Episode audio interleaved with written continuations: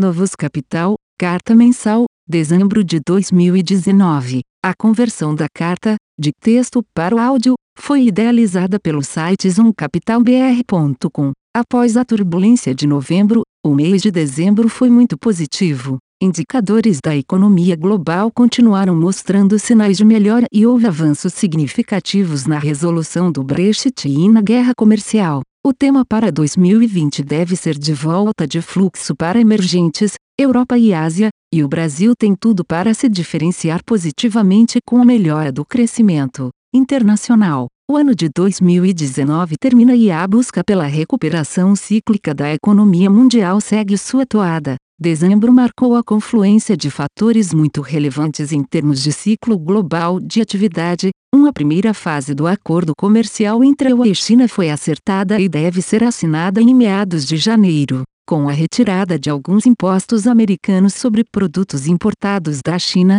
2. O Brexit foi encaminhado após a estrondosa votação do Partido Conservador nas eleições legislativas do Reino Unido. Embora restem incertezas a respeito dos termos do acordo com a União Europeia, após a saída do país do bloco, 3. A China segue consolidando, embora passos mais lentos que em períodos anteriores, seus estímulos econômicos mesclando instrumentos fiscais e monetários. 4. Os sinais de atividade vindos da Ásia indicam o início de recuperação coordenada no continente que é o mais dinâmico em termos de comércio interregional do mundo. Esses fatores nos levam a crer que a virada cíclica da economia esteja ocorrendo, mas ainda estamos distantes de poder afirmar que há um crescimento global sincronizado. Se por um lado temos notícias mais promissoras vindas da Ásia, o mesmo não pode ser dito da Europa. A economia europeia segue sem mostrar capacidade de reação, mesmo com política monetária ultra-expansionista.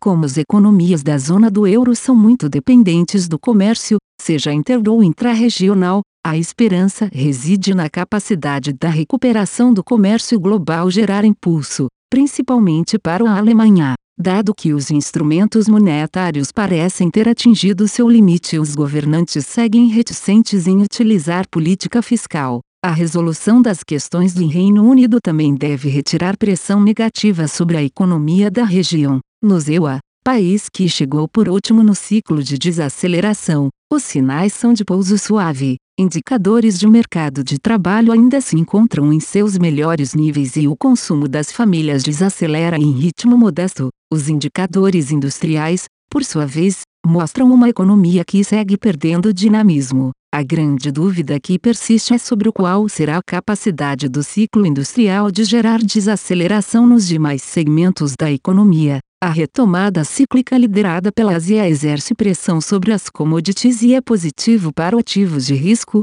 principalmente de países emergentes. O ano de 2019 foi caracterizado por políticas monetárias expansionistas no mundo inteiro e um novo cenário, de crescimento mais sólido e aumento de preços de commodities, reduz a necessidade de novas medidas de estímulos. A próxima discussão parece ser o timing da retomada de alta das taxas de juros diante de receios com relação à volta da inflação. Ao que tudo indica, no entanto, será preciso consolidar a recuperação da atividade de forma sincronizada, o que demanda tempo, retardando a discussão mais para o final desse ano. Brasil. Neste contexto mundial, o Brasil precisa dar algumas importantes respostas em 2020. 1. Qual a velocidade de crescimento que conseguiremos atingir em um momento delicado da recuperação global, com parceiros comerciais debilitados, após um forte estímulo monetário concedido e conseguidas decepções da atividade?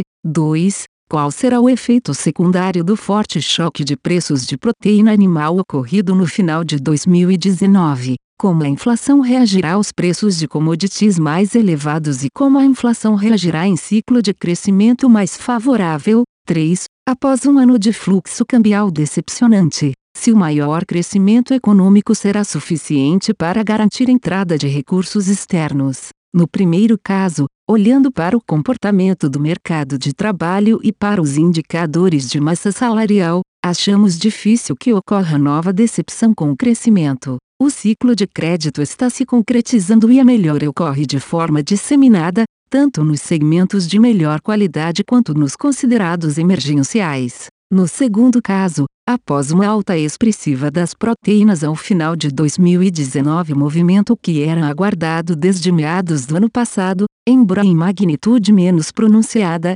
restam duas questões a serem respondidas nos próximos meses. 1. Um, que parcela da alta de preços será devolvida, o que dependerá das relações de oferta e demanda por proteínas. Nesse quesito, acreditamos que uma mudança de preços relativos se fará necessária, com o preço da carne bovina se estabilizando em um patamar superior ao anterior, mas inferior ao alcançado ao longo dos últimos dois meses, e 2. Qual a capacidade desse choque de preços de se propagar pela economia? Vimos nos últimos três anos um aumento substancial da credibilidade da autoridade monetária, refletida no aumento da importância das expectativas de inflação na explicação à inflação corrente, ao invés de, como ocorria anteriormente, uma inércia mais elevada que propagava os choques de preços por um período bem mais prolongado. Acreditamos que a boa condução da política econômica e a permanência de relevante capacidade ociosa na economia seguirá impedindo contaminação dos demais preços,